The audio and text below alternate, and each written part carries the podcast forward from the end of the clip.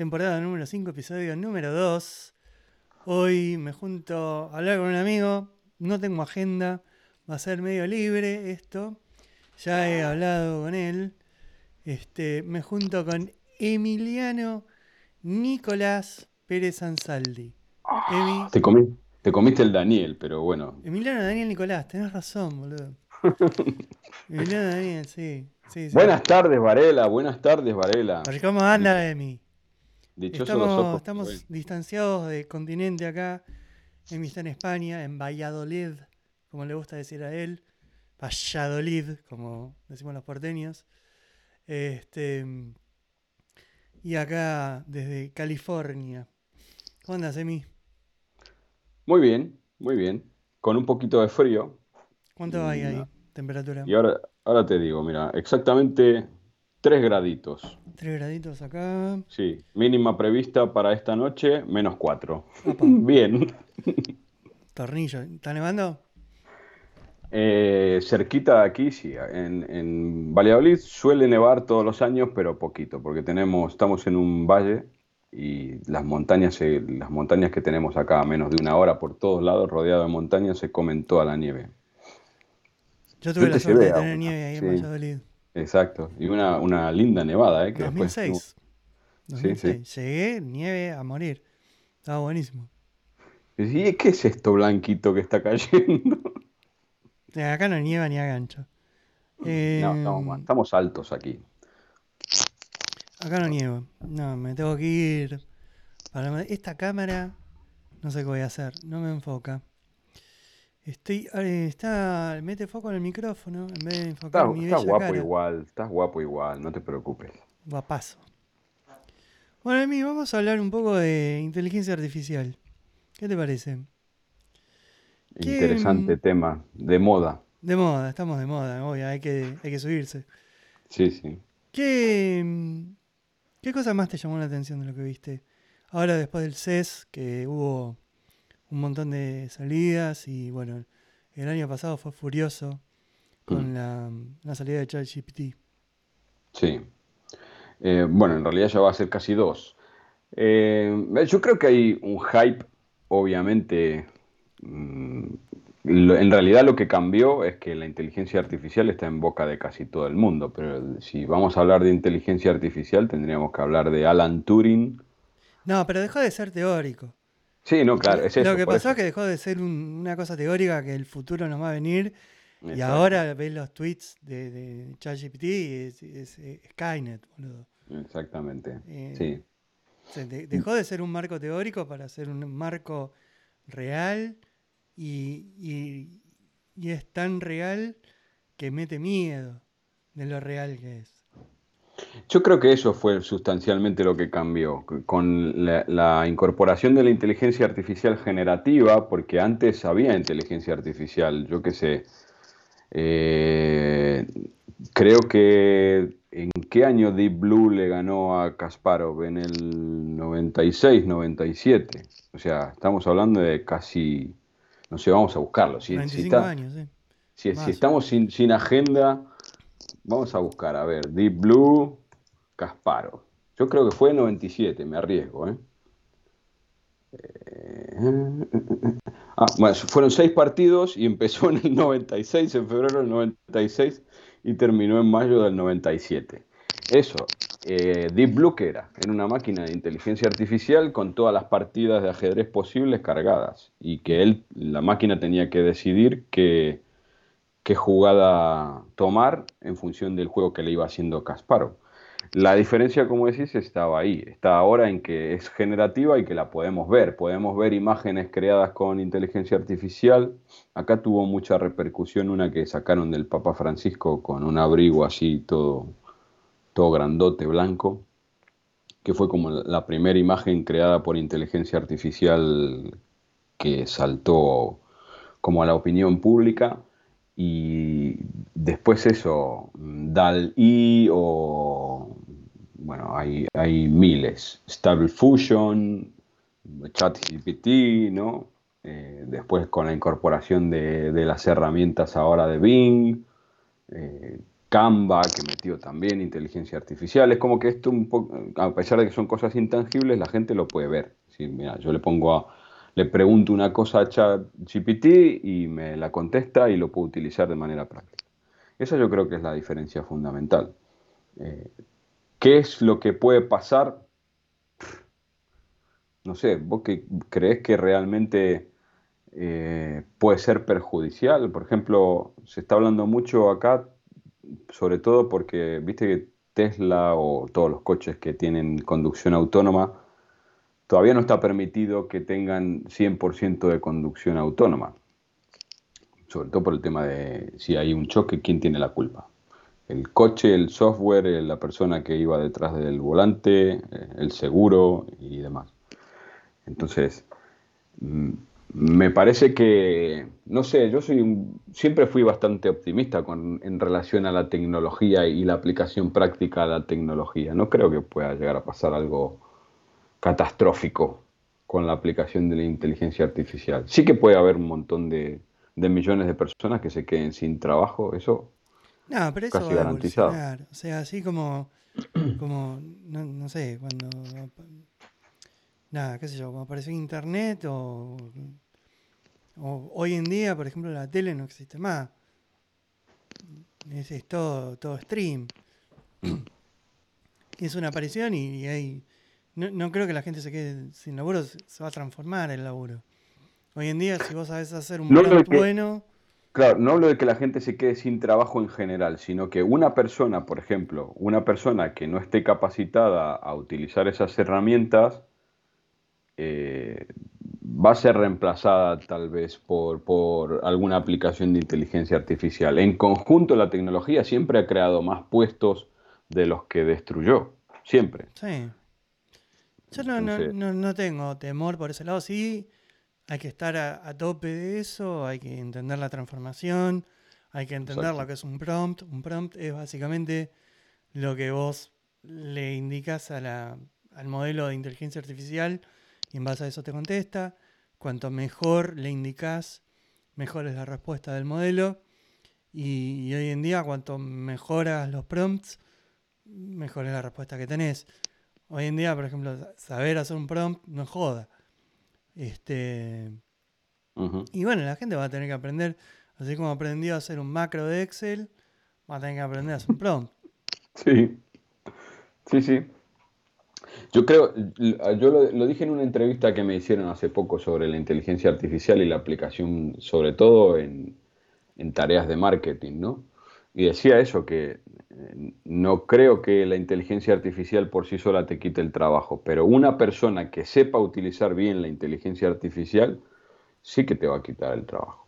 Pues eso, hay,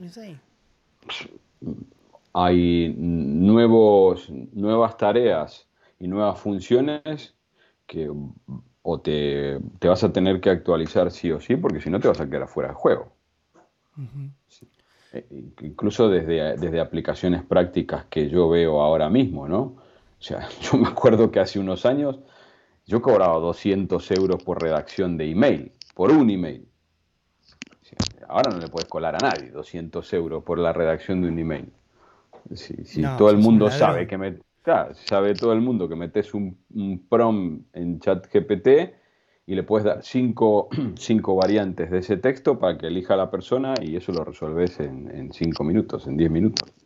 Le metes un poco de edición para pulirlo, porque también es eso, todavía no está fino, fino, fino el resultado que sacan estas, estos cacharros. No es 100% fiable, pero si después tenés un poco de cabeza para pasarle un filtro de edición posterior a lo que te saca, tenés unos resultados muy, muy, muy buenos eh, en una quinta parte del tiempo que le dedicabas antes. Sí, sí, la generación de contenido escrito hoy en día no sé quién, quién escribe. No sé quién escribe. No, yo sigo escribiendo. Pero, por ejemplo, el, borrador de lo que escribo eh, me lo saca ChatGPT o ChatGPT. Eh, yo le pongo los temas de los que quiero escribir ¿no? Le, meto un prom bastante larguito sobre qué tipo de configuración personal quiero que, adopte, eh, cuáles son los objetivos del texto, quién es mi público objetivo y demás, y le meto una serie de palabras clave y te da un borrador del texto que después pulís, pero es eso, es como tener un, un becario, un intern, ¿no? ¿Cómo se llaman en Estados Unidos? Un intern. Sí, tener, un becario a tu disposición las 24 horas del día, eh, que para eso, o bloqueos creativos, o sea, a mí me ayuda muchísimo, muchísimo en eso. ¿Dónde, dónde más lo ves relevante para tu día? En mi día a día, sobre todo eso, sobre todo en, la generación del primer contenido, del borrador del contenido. Eh, y Después, aunque no te pone las fuentes, mm, pero sí, si por ejemplo, yo hago muchas, muchas campañas de publicidad al año. Entonces, llega un momento en que las ideas se vuelven bastante repetitivas. Entonces, si, le metes unos inputs buenos de parte del cliente y demás, eh, o le das la base de algunas URLs, por ejemplo, de la competencia y, algunas otras características, eh, te saca ideas de, para campañas de, productos o de servicios que a lo mejor no se te hubiesen ocurrido. ¿Cómo, ¿Cómo es que la inteligencia artificial va a modernizar el e-commerce? Eso también, ya hace mucho que lo está modernizando. Por ejemplo, yo trabajo con herramientas de inteligencia artificial hace como 5 o 6 años, aplicadas al e-commerce. Por ejemplo, eh, hay herramientas que lo que hacen es un scoring de, toda la base de datos de clientes. ¿sí? En marketing se llama RFM, que es eh, reciprocidad, frecuencia y la, M no me acuerdo qué significa ahora. Lo que te dice es de todo el comportamiento de todos los usuarios, quién va a ser más proclive a comprar, cuánto va a comprar, cada cuánto tiempo compra, qué tipo de productos compra, en qué días de la semana compra. Entonces, en función del scoring que te da la herramienta, vos puedes hacer campañas de, de email completamente personalizadas. Es decir, Mira, hace un año compraste un vino blanco, a lo mejor era tu cumpleaños o un aniversario. Si repetís la compra este año, te damos un 10% de descuento. Eh, o sabemos que has pinchado en tal página de producto. Eh, si estás interesado en este producto, complétanos esta encuesta y te informaremos de cuando salga la nueva añada. O sea, todo ese tipo de cosas ya se pueden hacer hace, hace mucho tiempo. Y ahora lo que está pasando es que antes eso era justamente lo que decíamos, ¿no? Era inteligencia de puertas para adentro. Pero ahora también estas herramientas te permiten sacar esa inteligencia para afuera. Entonces yo puedo cambiarle el contenido de una tienda online eh, on demand o on the fly en función del tipo de usuario que sea. Le puedo activar una oferta en el momento del carrito de la compra en función de las características específicas de su usuario, no generar una campaña general. Pero, eso de, eh, generar perfiles, eso se hace un montón. Sí, sí, por eso. Se hace un montón. Lo que pasa es que ahora es eso, eh, te permiten, estas herramientas te permiten armar flujos de manera muy dinámica para, si hace esto, eh, que la herramienta haga esto, si en lugar de esto hace esto otro, que haga esto y si además tarda en reaccionar, que se le envíe otro email. O sea, todo eso se pueden armar flujos infinitos. O sea, terminas armando distintas landings para cada perfil. Sí, claro, para cada persona. Para cada persona. Sí, sí, sí, sí.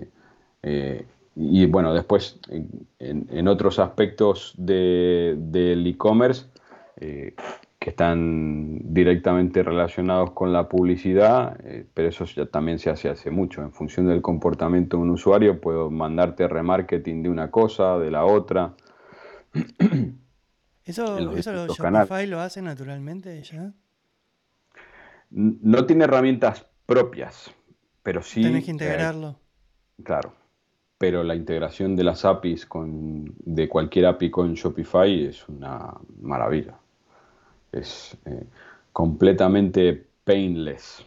Painless, seamless. ¿Dónde, ¿Dónde lo viste funcionando eso?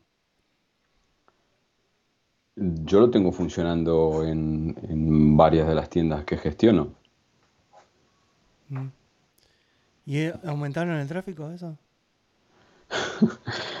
te, voy a dar un dato anónimo porque no puedo, pero en las últimas campañas de Black Friday y de Navidad, eh, uno de mis clientes obtuvo el 60% de la facturación a través de esos canales.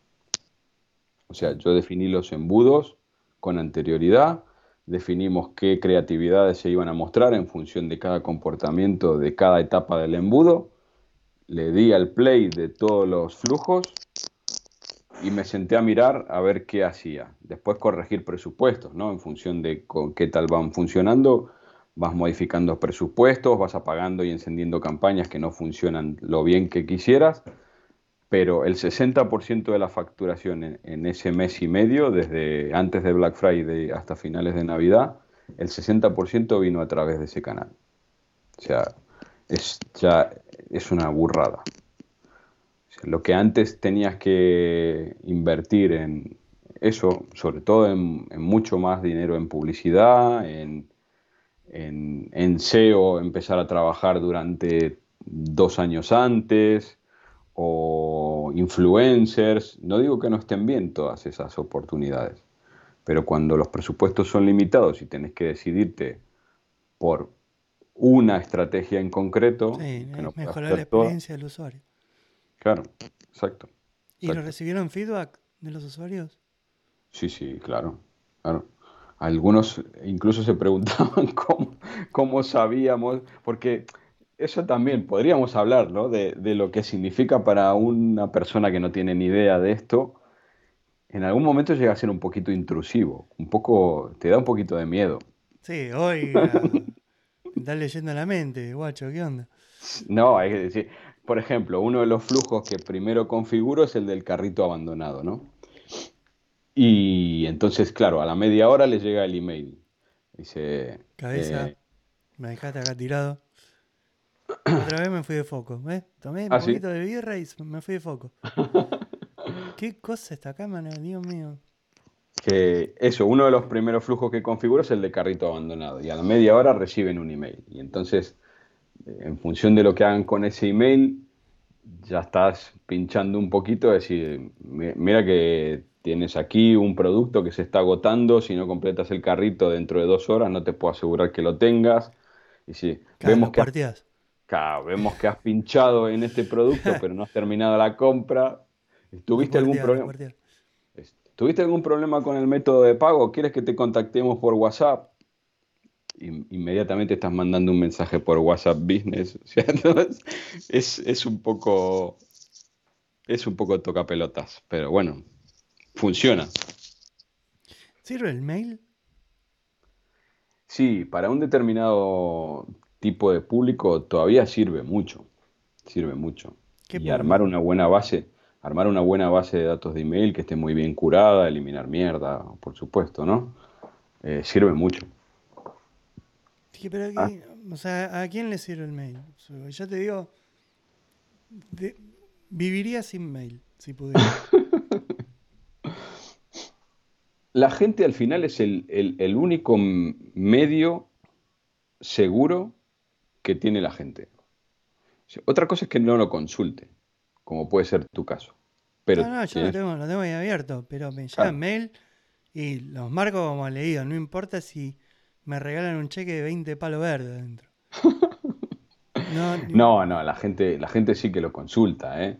Eh, ya te digo, en base de datos muy bien curadas, yo tengo tasas de apertura del 50, 60%. Es un montón. Una burrada. Una burrada. Yo, yo te digo, a mí acá te llega mail, pero de cualquier cosa. O sea, yo todos los días tengo 50 mails que son de publicidad. Y por más que te suscriba, ¿viste? me siguen llegando. se está pasando mucho la gente a, a pesar de que también lo ven un poquito más intrusivo, es lo que te digo, con otro de, con otro de los clientes estamos pasando un poco del flujo de comunicación a, WhatsApp Business. Eh, hay CRMs maravillosos para, WhatsApp Business también, con flujos automáticos de, respuesta. Eh, puedo decir el chivo, total, no me van a pagar nada. Eh, que la gente lo busque. Clientify se llama el, CRM este que tiene soporte para WhatsApp Business y se pueden hacer auténticas maravillas. Y para la gente eso, que no consulta el email o que tiene un perfil un poquito más... Es, es una cosa rara lo que me pasa con WhatsApp Business, porque eh, el segmento de edad que lo usa es o muy joven o muy mayor. La gente muy mayor, te estoy hablando de más de 60 años, sabe usar mejor el WhatsApp que el email y lo consulta a diario. Entonces, eh, por ejemplo, clínicas de fisioterapia, peluquerías, agencias de viajes, eh, todo ese tipo de, negocios, si lo saben usar, WhatsApp Business eh, les, puede, les puede mejorar mucho la tasa de conversión de lo que no están consiguiendo por email, lo pueden llegar a conseguir. Lo que era antes con el SMS, ojo, eh, las campañas de SMS a mí también, las que he, probado, me funcionaron muy bien, siempre. Acá me llegan SMS directamente bloqueo y reporto. Cada uno me llega. Pero sin, sin, permiso, o sea, ¿no les diste permiso a que te contacten y, te mandan publi? Acá no se puede hacer eso. No, no, no. No, no. Hay uno que eh, me tuve que anotar porque me hacían un 25% de descuento en la primera compra y, ahora me mandan 7 millones de textos, no sé cómo frenar. Este, pero bueno, no, es contraproducente porque, o sea, no, no, por eso voy a comprarles, ¿viste? ¿Qué sé yo? Mm. Eh, es jodido el equilibrio, ¿eh? Entre, entre ser pesado y mantener una comunicación que te haga estar presente en la bandeja de entrada o en el, o en el WhatsApp de la gente es un equilibrio muy fino. Es eso. Hay gente a la que si le mandas un mail por día, la terminas transformando en cliente en menos de dos semanas. Y hay gente que si le mandas un mail por día, el cuarto día te bloqueó. El primer día ya te bloqueó. no te hagas tantas ilusiones. No, no, no. Yo, te digo, los mails no. Marco como le digo todo. El único que leo es el, que el del correo que me dice qué cartas me van a llegar. Este.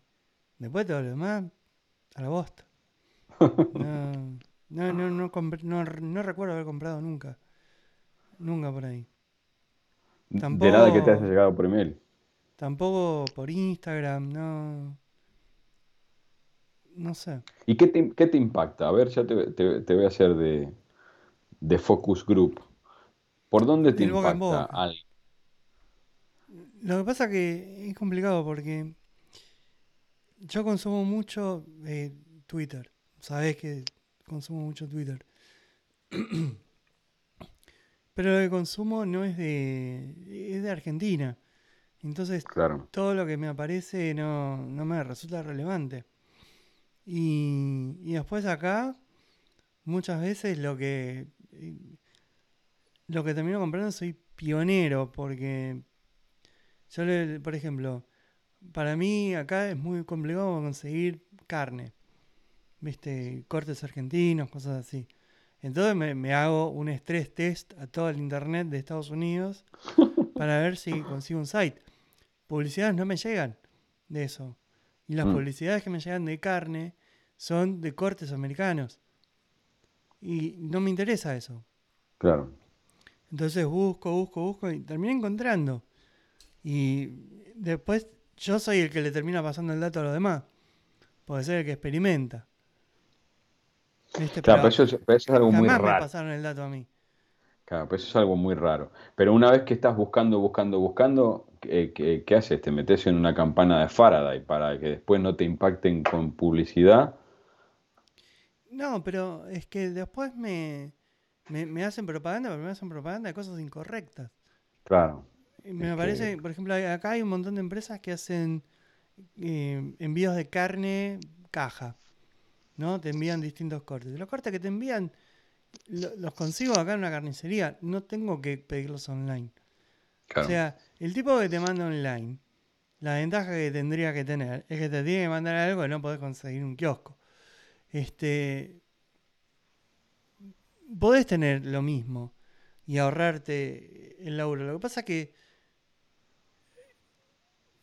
si lo compras acá, muy probablemente sea más fresco que si lo compras online. Entonces el online para mí tendría que diferenciarse por algo que no podés conseguir. Y no lo hacen eso. Bueno, pero bueno, por eso decimos, no es el canal lo que falla, sino que lo que falla son las estrategias, a dónde, a dónde están dirigiendo la publicidad o la comunicación. Sí, sí, no, conmigo la verdad que no, no la pegan. No, no bueno, es difícil. Después sí me hacen... de tira, colita de cuadril, ojo de bife, ¿no? Claro, viste, pero me hacen, me, me, mandan publicidad de corte, que caros aparte, que el corte yo lo puedo conseguir en Costco. O sea, estoy a cinco minutos de auto de un lugar donde lo puedo conseguir a la mitad de precio. Entonces no, no, no, no me resulta relevante. Sí me quema la cabeza con las publicidades de los cuchillos. Ahí estoy a nada de retermiarlo. Tengo en Instagram es tremendo. Tengo publicidad de cuchillos cada dos posts. Una de cuchillo y te muestran cuchillo, cuchillo, cuchillo, cuchillo. y están buenos, ¿viste? Están buenos. Entonces, no es que sos eh, tan. No tenés un chaleco antibala tan grueso. Ah, pero no lo compro. ¿Y por qué no lo compras? Como todo ganas de gastar plata, pedo. vale. Pero no, tengo, el otro día armé un post de los cuchillos que tengo, tengo más de 10. Este, para, aparte tengo, para cada cosa tengo un cuchillo ya. Viste, si quiero salir a cazar oso, tengo un cuchillo. Si quiero salir a, cortar verdura, tengo otro cuchillo. Tengo este, tengo otro cuchillo. ¿Tenés los tres que se necesitan para cortar jamón? No, no, no, no, no, no todavía. Te faltan esos tres. Tengo, me compré un juego de, de cuchillo de sushi. Jamás aprendí a hacer sushi y tengo el cuchillo ahí guardado. Tengo, nada, tengo cuchillo, tengo cuchillo para cortar cualquier cosa. Pero, pero me gustan. Qué sé yo, tan bonitos. Sí, es, es complicado, ¿eh? Y justamente hace, hace unos años había leído una, un informe que decía que más del 70% de las campañas de publicidad estaban mal dirigidas. Eh, o mal dirigidas en relación al público, o mal dirigido el mensaje. Entonces, está dentro un poco de la lógica lo que me estás contando, que la gente no acierta o, o te mandan, por ejemplo, ahora cada vez es más difícil, pero hay maneras de saber si una persona compró o no compró. Entonces, si ya compró, no la, no la sigas zapateando arriba de la cabeza para que compre, porque ya compró. Al final lo que se lleva es una imagen negativa del, canal publicitario de esa tienda. Sí. Pero por suerte la publicidad sigue funcionando.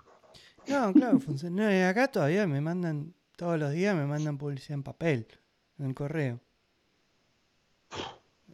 Así como lo recibo, lo tiro a la basura. Pero es acá todo el tiempo, ¿eh? Todo el tiempo. Y te digo, te, eh, empresas grandes te mandan en papel. Y te mandan, y te mandan a fotitos, te mandan una revista, te mandan, te mandan de todo. Y no sé, quién son los targets. Que este hablando de inteligencia artificial con en relación a la publicidad, estaba pensando en lo que decía, ¿no? Eh, al final todo el contenido que consumimos ya viene mm, previamente masticado por algoritmos, que los algoritmos no son ni más ni menos que eso, es inteligencia artificial. Se estabas diciendo de Twitter, me estoy acordando de Netflix, o sea, al final todo lo que todo lo que vemos es muy difícil salirse del, del algoritmo y lo que nos muestra, lo que nos deja de mostrar, justamente no sé cómo, no sé qué opinión tienen ahí, en relación a eso. Si la gente cada vez es más reticente, pero yo le veo pocas escapatorias a eso. No te salida. O sea, si te metes y el algoritmo lo, que hace es aprender lo que querés ver y te muestra lo que querés ver. No importa la plataforma que vos elijas. Twitter te da la posibilidad todavía de, que te muestre lo que vos seguís. Que eso es un poco lo que me gusta, pero tenés un tab que es For You, que básicamente te muestra lo que, lo que quiere Twitter. Este, pero después, no sé, Facebook. Facebook. Yo no entro a Facebook hace un año más o menos. Pero Instagram, todo eso es baja de línea pura. Es baja de línea pura, no y es una conversación ya vieja esto. O sea, Facebook ganó una elección acá. O sea, no jodas. O sea, no, no. Básicamente. Sí, ganó una elección. Acá eh, un montón se usa Facebook, es la red social más grande inentendiblemente, ¿no? Porque para mí, no sé qué carajo publica la gente en Facebook. Sí, no, yo, obviamente que yo entro, pero por motivos profesionales. Mi, mi perfil público de, Facebook también está bastante, bastante inactivo, pero después sí, entro todos los días y y a todas horas. Y, no, no sé la verdad de qué, de qué se alimenta, pero sí, hay, hay muchísima gente que sigue publicando muchísimo en Facebook. Muchísimo. No sé, yo no, no, sé. No, no, no publico en Facebook hace por lo menos cinco años, no sé. No, no, no le veo la utilidad. Cambió mucho el público, me parece, porque se transformó en una red social de gente más grande. Sí, sí, sí, sí. No sé por qué, pero se transformó en algo de gente mucho más grande que, consume eso. sí. yo no le veo, no le veo. ¿Y hay, alguna red social nueva así que esté que tenga una consigna distinta? Bueno, tenemos muchas. Blue Sky, Threads, no eh, ¿Qué propone? Blue Sky eh, es de, del anterior dueño de Twitter. Y lo que se propuso hacer eh, es Jack Dorsey, sí. lo que se propuso hacer es un, un Twitter original, ¿no? no original de creativo nuevo, sino el, el Twitter original, y sacar un poco de, hate de, lo que hay en, Twitter, que ese es el problema en este momento en Twitter, ¿no? Mm, la polarización, la, bronca permanente, eh, pero no sé, también es, es, medio triste, pero no sé si podemos escapar de la bronca permanente y de la confrontación. Estamos tan tironeados de cada lado que, porque yo tengo cuenta eh, y entro una vez cada dos días o así y no hay nadie, todavía no hay nadie ahí. Y Threads, eh, que es la de, la de Meta, la, que está asociada con Instagram, eh, acá por ejemplo en Europa la cagó, bueno, no sé si la cagó, pero Europa lo frenó inmediatamente que salió, lo frenó porque le dijo que no cumplía con las políticas de privacidad de los datos de la Unión Europea y la tuvo bloqueada. Abrieron hace 15 días aquí, nada más. Y claro, el, hype de noticias con respecto a esa red ya se había pasado hace meses. Y ahora te la ofrece. tampoco propone algo nuevo, Threads. No.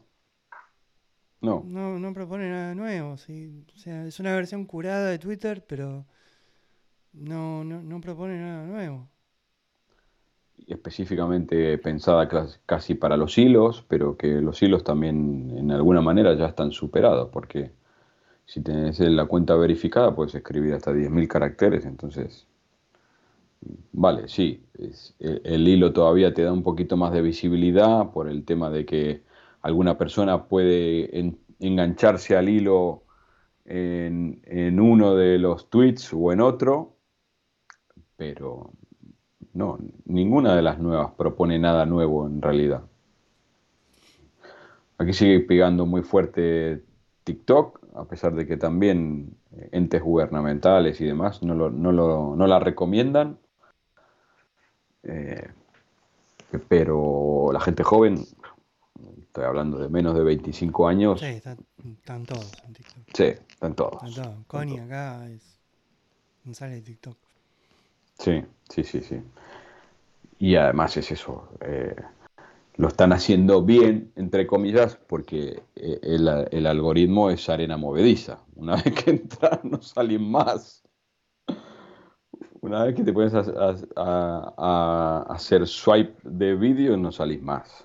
Es, es increíble. Es Es droga de la mala esa, ¿eh? Sí, sí, sí, es un chupatiempo impresionante, impresionante. Y todavía el algoritmo es goloso, porque es eso. eh, yo que estoy trabajando con algunos clientes con TikTok, claro, me dicen, es que no me lo recomiendan o dice que no es para mi público, pero eh, subo un vídeo en TikTok y tiene 30.000 reproducciones. Lo subo en, en Instagram y tiene 200. El formato es el mismo que los Es Reels. exactamente lo mismo, sí. Claro, es exactamente lo mismo. En uno tenés 30.000 reproducciones y en otro 200. El, el- el algoritmo de TikTok es mucho más eh, bondadoso. Te da mucho más cariñito Pero me, que... me parece que tiene que también que ver la cantidad de gente que lo ve. Sí, sí. Eh, pero tiene que ver con el algoritmo, ¿eh? O sea, aquí se han hecho estudios bastante serios de gente que, de empresas que, que- que tienen mi, mi respeto y lo que pasa es, que, por ejemplo, no hay más usuarios de TikTok, en- por lo menos en España, que de Instagram. Hay muchos más de Instagram, muchos más. Eh, ¿Qué pasa? Instagram, el algoritmo lo que hace es mostrártelo a un segmento muy, muy, muy, muy, muy chiquitito de tus seguidores. Y si se logra la repercusión que estima el algoritmo que es buena en, esa, en ese segmento de, de tiempo corto, ahí empieza a ampliar el círculo de la gente a la que él se lo muestra. En cambio, TikTok se lo muestra a todo el mundo de, de entrada. Eh, ¿Cuándo lo va a empezar a limitar? No sé, pero ahora es mucho más goloso, justamente para que la gente se vuelque más en, en crear contenido para TikTok. Pero no ¿para qué tiene esa Instagram. limitación Instagram? Yo creo por una cuestión de cantidad de usuarios, creo yo, ¿eh? Así que no se lo puede mostrar todo el contenido a todo el mundo porque sería, sería bestial. Pero está segmentado por idioma, me parece eso, al menos. Además, además, sí. Conmigo se hace un lío porque veo de todo, de todos los idiomas, pero eh, sí, sí. Por, por idioma, por ubicación de la cuenta, eh, por círculo, por círculo de los seguidores que te siguen, si están directamente relacionados unos con otros. El, algoritmo de Instagram es, eh, es bastante eh, para ellos está bastante bien pensado. O sea, cuesta mucho más tener un, pelotazo en Instagram que, que en TikTok. No sé, TikTok, la verdad que no lo uso. Este, me, me resistí bastante a que lo use, lo, usen acá en la familia por el tema de la invasión de data. Pero era batalla perdida antes de arrancarla. Este, no, no, no pude, no pude combatir. Pero bueno, qué sé yo. Che, Emi, ¿estuviste al tanto de las de, lo que eh, de las nuevas cosas que publicaron en el CES? Eh, sí, lo vi, vi algunos resúmenes y no sé, yo- hay también hay, obviamente que me imagino que son tendenciosos los, los, los reportajes que vi, ¿no? Pero de, de todo lo que vi, lo único que me sorprendió es el cacharrito este. El Eh, Rabbit. Sí. Eh, que ya habían, pre- ya habían presentado el año pasado uno parecido que se llamaba Human no sé cuánto, que era más chiquitito todavía, que era como, como un pin que se ponía, eh, que se podía abrochar, no sé si lo viste. No. Eh, mm, ahora, ahora buscamos el, el nombre. Pero el Rabbit pero de nuevo, por lo menos aquí en España se creó un hype con eso y para mí me parece un móvil bloqueado al que le hablas a Siri. Lo que pasa que la diferencia que dicen ellos, vamos a poner contexto para lo que están mirando. Eh, sí, que no deben tener ni idea de lo que estamos Rabbit sacó, a ver si... Porque ahora que aprendí a compartir pantalla, tengo ganas de compartir ah, pantalla con todo el mundo. Claro, exacto. Eh, ¿Cómo se llama esto? Rabbit. Rabbit Tech.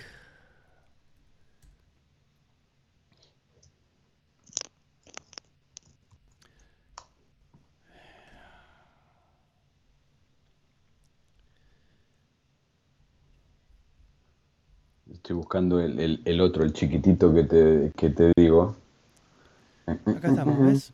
Este es el Rabbit, que es un, un aparatito es como un Tamagotchi un poco más grande. Un Tamagotchi que la interfaz usuaria no está, no, o sea, deja bastante que desear. Acá te lo ponen muy lindo, naranjita, qué sé yo. Es un device aparte. Y este la diferencia que, hace supuestamente con Siri es que toma acción. Vos por ejemplo, Siri o, Google o cualquiera de las, eh, Alexa o cualquiera de las herramientas te brindan información, pero no tienen acción. Entonces acá vos, por ejemplo, le decís, eh, apretás un botón y le decís, comprame un auto. Y va el chabón y te compra un auto. ¿Viste? comprar una pizza, comprar un pasaje. acciona. Y eh, conmovedor, pero, pero un poco de cagazo, ¿viste? Porque el chabón y en el keynote daba un ejemplo, decía, bueno, voy a comprar un pasaje a Londres. ¿Sabes que te saca gallinero? ¿viste? De, siete horas de escala, no sé, ¿viste? Medio peligroso todavía eso. ¿Viste? El tipo le da un bastante grande.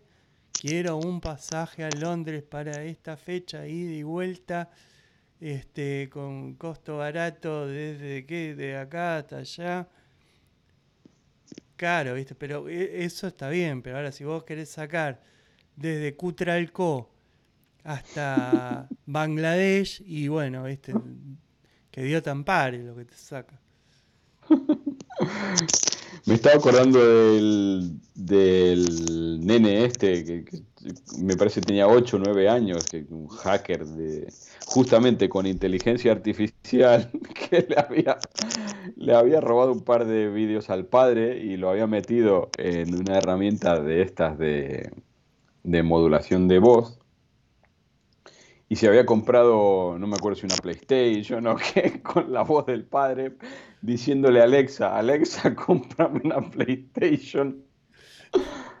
Este, este chico que lo metan preso ahora porque va a tirar algún cohete de la NASA. un crack, un crack. Pero es utilizando herramientas de inteligencia artificial también. Se había, se había hecho todo un, un prom. Eh, había sacado un par de, de vídeos del padre hablando y se hizo todo el discurso para decirle a Alexa para que compre una PlayStation. ¿Pero Alexa compra directamente también? En Amazon sí te puede comprar. Pero... Claro, vos le haces una lista de la compra y, si es de Amazon te lo compra. Sí, sí. Mm. bien pensado eso, che. Sí, sí, no. Y ya te digo, eh, que no tenía más de 8 o 9 años. chico eh. Qué peligro, boludo. Qué peligro, por favor. Bueno, este, el Rabbit, no sé. Eh, ¿por, qué pensás que... Me llama mucho la atención que no sea una app esto? Mira, por ejemplo, eh, usos usos eh, pragmáticos de una tecnología así, ¿no? Em, ya hay aquí en España, no sé si, bueno, sabes que, bueno, en Estados Unidos también seguramente que debe haber, el, envejecimiento de la población hace que se piensen cosas para personas mayores, muy mayores. Y por ejemplo, eh, mi mamá todavía no, pero mi suegra tiene serias dificultades para utilizar un, móvil. La tablet, la tablet no, pero la usa para lo que la usa, para ver series de Netflix y demás. Pero el móvil se le complica, se le complica bastante. Y acá están creando eh, un, móvil para personas mayores, que es eso. Yo cuando vi el Rabbit me acordé de eso. Y, y ahora ya te digo cómo se llama aquí la empresa. Bueno, hay, hay varios, pero hay uno que se llama Maximiliana. Maximiliana. Sí, maximiliana.es. Y es un móvil súper sencillo para personas mayores. Y hay otro, eh, a, ver si, a ver si lo encuentro, que es todavía más fácil que, Maximiliana porque tiene eh, cinco botones grandotes y nada más, cuatro botones grandotes. Y a mí se me ocurrió una aplicación que justamente, que una aplicación práctica de, dispositivos así podría estar pensado para, para, personas mayores, para que hablando, o sea, que tienen dificultades de visión, que tienen dificultades auditivas, entonces... Eh, pero, esto puede ser resuelto por una app también, o sea, claro, me, llama mucha atención que existe un hardware para eso. O sea, porque te metes en un quilombo infernal eh, desarrollando tu propio hardware. Porque esto, esto de Maximiliana, o sea, perfectamente puede ser una app que diga abuelos y tenga toda la misma, o sea, que tengas todas las interacciones con, con, otra UI. Claro. Un skin por arriba del sistema operativo. Por eso, no, no entiendo la decisión de hacer un propio hardware, boludo, eso. No, no mm. sé. Más esto de Rabbit, que en definitiva, o sea, está bien, te entiende, qué sé yo, todo bien, pero eh, no aprovechar el, por ejemplo, la, la, visualización que tiene el iPhone, que eso te que está buenísimo. Mm. No entiendo. Sí, sí. cámara de mierda. O, o estos o estos cacharros. Mm. O sea, ¿por qué no por qué no reducir la toda la interacción. Al final un móvil lo tenés que tener en la mano, pero un, reloj lo tenés puesto siempre. Entonces, ¿por qué no el sueño de Michael Knight, ¿no? Que diga con un botón. Sí. Sí, bueno, Siri funciona con el reloj, pero um, es muy acotado. No sé, me, me da un poco de... Um, lo veo como que está en una situación demasiado beta todavía eso. Eh, yo no compraría pasajes dándole instrucciones a una AI todavía. Hay, hay muchos factores que son difíciles de explicar en un prompt. Sí. Ni hablar si que comprar tres pasajes. Volviendo, volviendo a mi deformación profesional, o sea que está muy bien, el 90% casi del tráfico y sin el casi es, es eh, móvil a todas las webs pero en las compras todavía no llega al 40%. Las compras se siguen haciendo desde escritorio, desde portátil. Eh, no se hacen todavía mayoritariamente desde móvil. Entonces, yo creo de todo, de cualquier tipo de producto que compres online, eh, la compra móvil, por lo menos datos de, de, España, todavía no llega al 50%. Todavía no ha superado a la compra de desktop. Y eso, yo la única explicación que le encuentro es que en uno tenemos una pantalla más pequeñita y en otro una pantalla mucho más grande. Para leer con detenimiento qué es lo que estás comprando, que te genere confianza, eh, ver los certificados de seguridad, meter los métodos de pago en un entorno un poco más seguro que, el móvil. Seguro digo para la persona, no porque tecnológicamente sea más seguro. ¿eh? Pues si, si tengo que meter una tarjeta, prefiero meterla en un ordenador de, escritorio y no, y no en el móvil. No creo que eso sea un factor decisivo. No creo. Para mí es un tema de que yo, por ejemplo, las compras las hago todas por web. Pero por un tema de que tengo más visual. Claro, más grande. Tengo, eh, más, más, pantalla y más, más visual.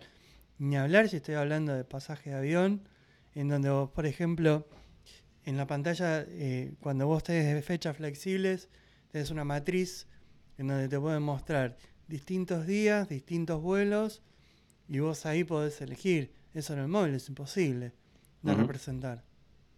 Claro. O la selección de asientos, o un montón de cosas. O sea, eh, yo creo que es eso, yo creo que es la, el tamaño de la pantalla, ¿eh? ni más ni menos. Sí, sí, está bien representado, sí. Mm. Sí, sí. No, no creo que sea una cuestión de. Porque al final eh, estás mostrando. No, estamos hablando de apps nativas, sino que estamos hablando de o de web o de web app. Al final estás mostrando eh, lo mismo adaptado a responsive. renderizado, pero en sí, nada más. Sí, pero Es, es, cierto, hay, hay, cosas que no. que a nivel tamaño, yo por lo menos prefiero verlo en la web. Mm. Me muero de odio con esta cámara hoy. No sé qué pasa. salgo después, soy un fantasma. Por lo menos de este lado se ve bien, ¿eh? No sé si, si necesito graduar mejor mis gafas, pero. Me parece que no es un carajo. Te veo bien. cada, tanto aparezco blurry y me pongo. Bueno, no, se hace foco en el micrófono, me parece. No sé en dónde, dónde hará foco en la gorra.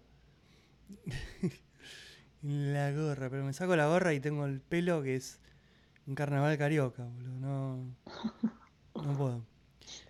Bueno, Emi, ¿qué más se viene de AI? ¿Dónde la ves? Eh, yo creo que mira, por lo que por lo que se puede intuir y no estamos hablando de no estamos hablando de, muchos años o de aquí a muchos años.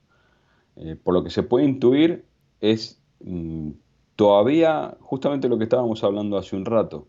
La inteligencia artificial da resultados, pero no toma, no toma acciones o, no toma determinaciones todavía. Y yo creo que en algunos casos eh, de aplicaciones vamos a ver directamente que, la inteligencia artificial tome alguna determinación para, lo que sea y, y ya directamente no necesiten la intervención humana. De hecho, tiene, tiene nombre. Me, estaba acordando que, o por lo menos aquí lo que se conoce es eh, sistemas, lo que se conoce ahora de la diferenciación entre los sistemas que responden racionalmente en función de un prompt y de toda la información que tienen cargada anterior, y otro es de los sistemas que actúan racionalmente en función de lo que ellos creen que es una respuesta racional de acuerdo a la información que tienen cargada, que no es lo mismo. ¿sí? Eh, estoy, yo sé lo, de, mi mujer es abogada, como sabes. Sí. Y yo se lo decía el otro día medio en broma, medio en serio, porque tuve que dar un curso sobre aplicaciones de inteligencia artificial para emprendedores. Y decía, los abogados tienen los días contados. O sea, pues yo tengo cargada la base de datos de juicios de toda la historia, desde los, de los distintos países, y cuáles eran los antecedentes del caso, eh, qué es lo que se juzgó, qué es lo que decidió el juez y demás. O sea, ¿para qué necesito un abogado? sí. Si tengo cargada la jurisprudencia mundial. Hacer la AI que tenga la voz de, no sé, eh, Vin Diesel, que te, representa. Eh, yo veo. Pues, yo, veo determinadas profesiones que obviamente que van a pasar años para que, para que esto suceda, ¿no? Pero veo determinadas profesiones que me hace acordar un poco al descalabro que hay en los ámbitos educativos ahora con la inteligencia artificial, que no saben por dónde... No, no saben qué hacer, no saben por dónde le llueven las hostias, como se dice aquí en España. Porque, porque es eso, o sea, bueno, no puedes seguir actuando como que no, como, que no existiera. O sea, es decir, hágame la redacción de la vaca en el campo comiendo pasto. No, ya esa tarea ya no sirve, porque no le implica nada de esfuerzo a un alumno. Y entonces, las profesiones que están basadas exclusivamente en la recopilación de datos y en cómo esos datos después se exponen literales, porque vos ves un poder escrito y que qué es un poder. Es para qué se va a utilizar, a qué persona se le otorga el poder y quién otorga ese poder, pero después el modelo es el mismo. Mm. ¿Cuánto, ¿En cuántos meses esto lo va a resolver una inteligencia artificial? A mí me interesaría que se meta en contaduría y que, bueno, que aprenda los corners, to cut corners, como se dice acá, y te diga, acá Acá puedes evadir un poquito. No, no, no digamos eso, Emi, por favor, estamos al aire. Estamos al aire. Si no, digamos, acá hay un loophole en donde quizás convendría poner esto.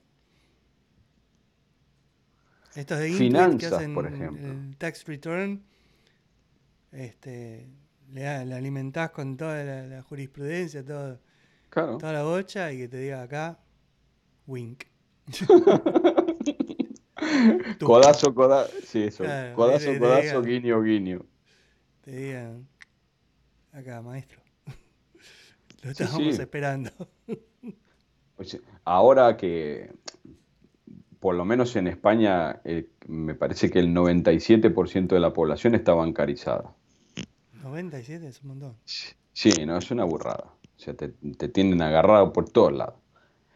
Eh, entonces, una aplicación que ya que estamos bancarizados todos y es muy difícil salir del círculo bancario para, mover dinero, para lo que sea, una aplicación que te gestione los impuestos y que diga, mira, la presentación de IVA, la presentación anual de, ganancias, ¿cuánto le va a faltar a eso? Para que no tengas que contratar un gestor. Y no sé, lo, que tiene. Lo que tiene es que. Pero esta cámara me pone tan nervioso. Y. Que si eso sale mal, queda pegado. Claro. queda, queda frito. Viste, ahí es, medio peligroso. Pero es lo mismo que pasa, estábamos diciendo, ¿no? De. Eh, al final las aplicaciones pragmáticas de inteligencia artificial tienen mucho que ver con el despliegue, por ejemplo, del 5G, ¿no? En todo lo que es eh, Internet de las cosas eh, y demás. Y es lo que te contaba yo al principio sobre la conducción autónoma. ¿Por qué no se deja ahora libremente la conducción autónoma? Yo ya te digo, yo soy un apasionado de la tecnología y yo creo que habría menos choques si todos los coches tuviesen conducción autónoma que, ahora. Pues estoy seguro que habría menos choques. Pero ¿por qué no te dejan? Porque es eso, ante un lío, ¿quién tiene la culpa? No sé hoy en día cómo está. Acá se permite. Acá del todo no. Acá del todo. la Connie.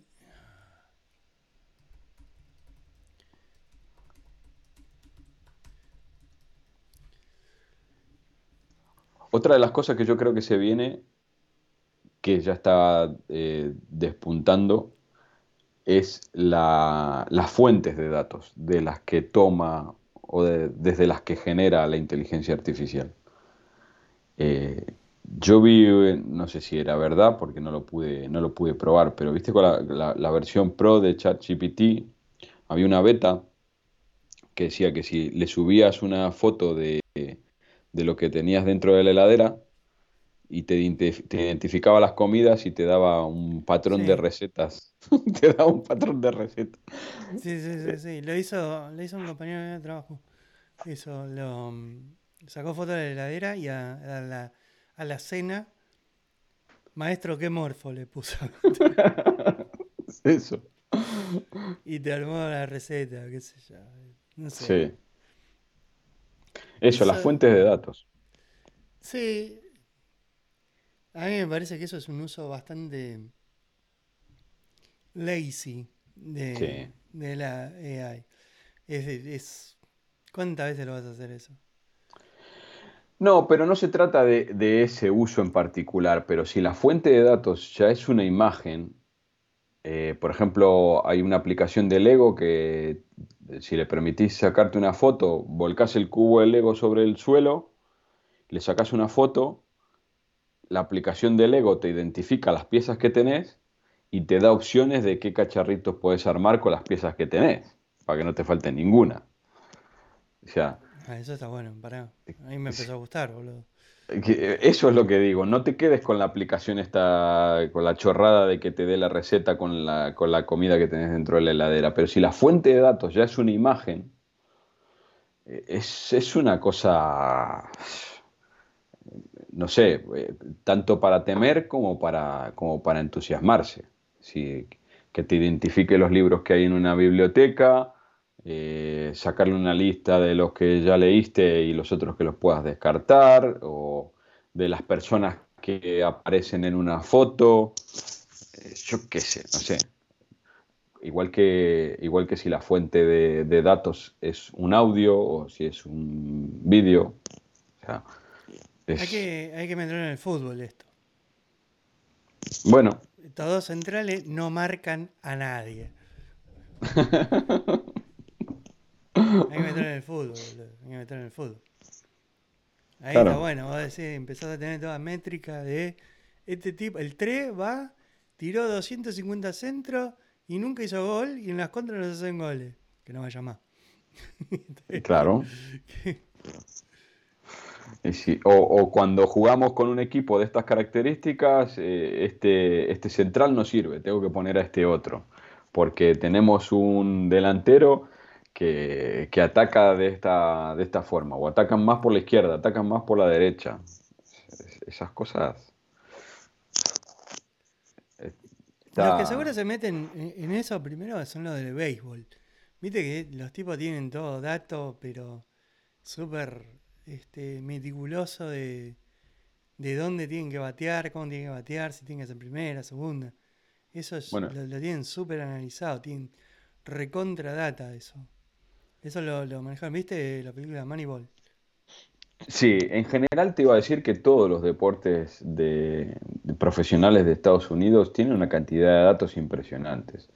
El fútbol americano también, el básquet cada vez más. es, impresionante. ya, yo creo que la, tienen, tienen incluso entrenadores de defensa, entrenadores de ataque, entrenadores de, de transición es, increíble los datos con los que cuentan. Sí, ahora en el fútbol también, a mí la verdad que el resto de los deportes no me interesa. Este, yo quiero que gane Boca, lo único que me importa. Pero bueno, no, en el fútbol se tiene que empezar a meter eso. Porque hay mucha data para analizar. No puede ser que hay cosas que te das cuenta a simple vista. Imagínate si te pones a analizar los datos. Eh, Sí, no sé, hay, gente que dice que con eso se perdería un poco el romanticismo de, lo que es el, fútbol puro, ¿no? Es hasta que te diga la idea y te diga, acá le tengo que poner una buena patada. Turnar las amarillas. y te, te le metes el Bram, ¿cómo ganarle al Manchester City? Turnar amarillas, ¿viste? Turnar patadas y amarillas. No, pero bueno, yo creo que, sí. Por ejemplo, eh, los goles en contra que recibió el Manchester City, analizar patrones de denominadores comunes de cómo ganarle, eh, yo creo que eso ya se está usando. Después lo que pasa es que los que saltan al campo, eh, por más que tenga esa información, defensa y justicia, los que saltan al campo no le van a ganar al Manchester City. No, no. Mm. ¿Estás yendo a la cancha vos ahí, mí? No, no. Yo te puedo decir sin ningún remordimiento que una de las cosas que me pasó al mudarme a España es perder absolutamente la pasión por el fútbol. Y lo empecé a ver como lo que es, como lo que debería ser. Y es un espectáculo deportivo más. Entonces... Sos un monstruo. Voy a la cancha, sí, pero una vez eh, o dos veces por año eh, y ahora que está en segunda el Valladolid, menos. Pero cuando está en primera, sí, yo qué sé, contra el Real Madrid, contra el Barça, contra el Atlético de Madrid, cuando vienen acá, si, si consigo entradas, que se hace difícil porque el estadio es pequeñito, eh, voy. Pero para ver, para ver un espectáculo deportivo, absolutamente desprovisto de pasión. Eh, ya, Independiente, bueno, dejaste de ser hincha Independiente justo. Pues no sé ni repique, boludo. Sé que sé que Tevez es el técnico, pero después no sé ni quién juega, ni quién es el arquero, ni nada, nada. Y no me importa, ¿eh? y duermo feliz. a mí me cuesta mucho eso. Yo, yo sigo viendo y estoy todo el día escuchando sobre el mercado de paz, estoy readicto. Y no, no, no, me puedo desprender, boludo.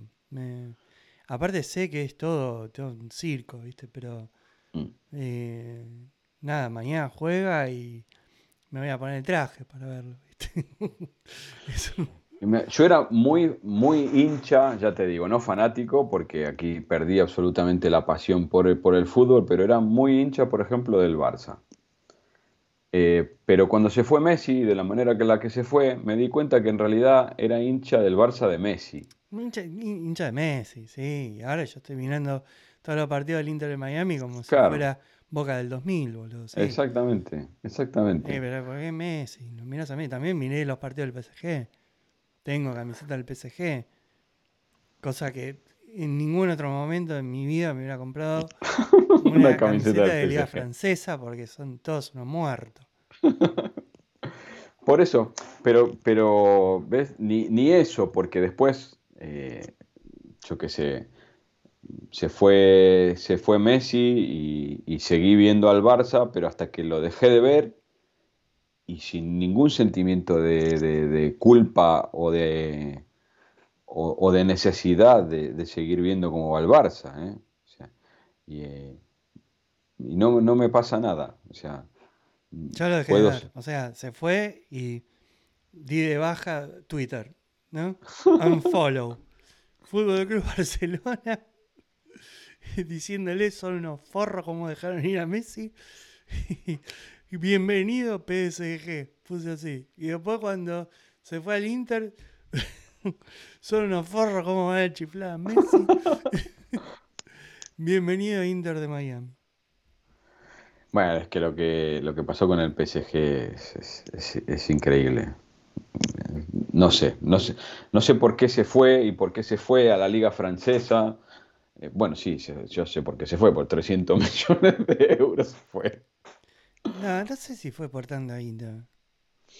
Sí, sí, tenía parte en las camisetas. Ya a, los 15 días habían pagado la, la, ficha completa de México, la venta de camisetas. O sea, hizo, ¿te acordás que hizo el token de NFT también? Del, del, de nuevo, no sé, ¿cómo le traducimos esto a la gente?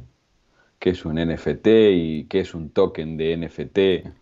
Non-fungible non-fungible em, ¿Qué era la eh, trans no sé cuánto, ¿no?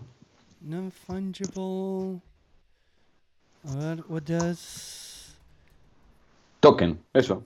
Non-fungible token.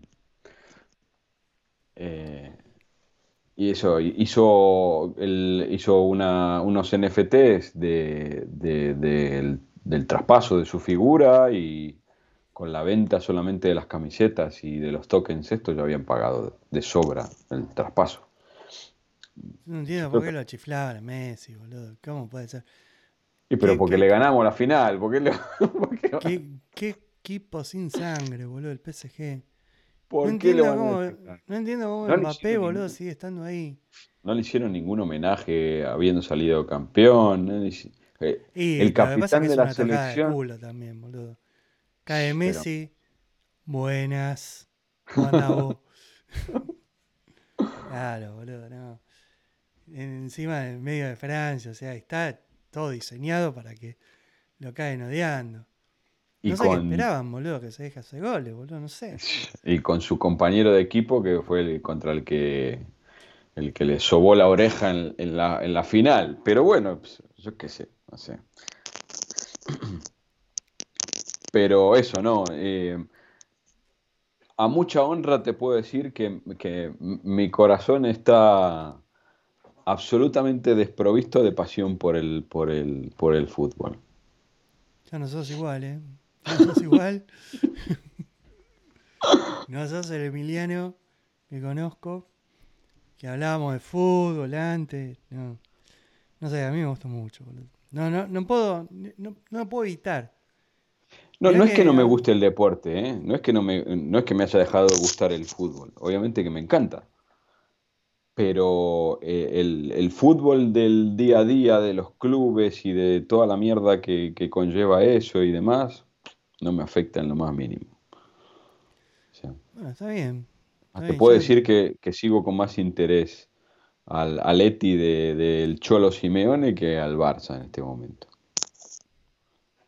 No solamente porque mi hija es del Atleti, sino porque me caen mejor. Te cae mejor. Se comieron cinco el otro día. Sí. Sí, sí.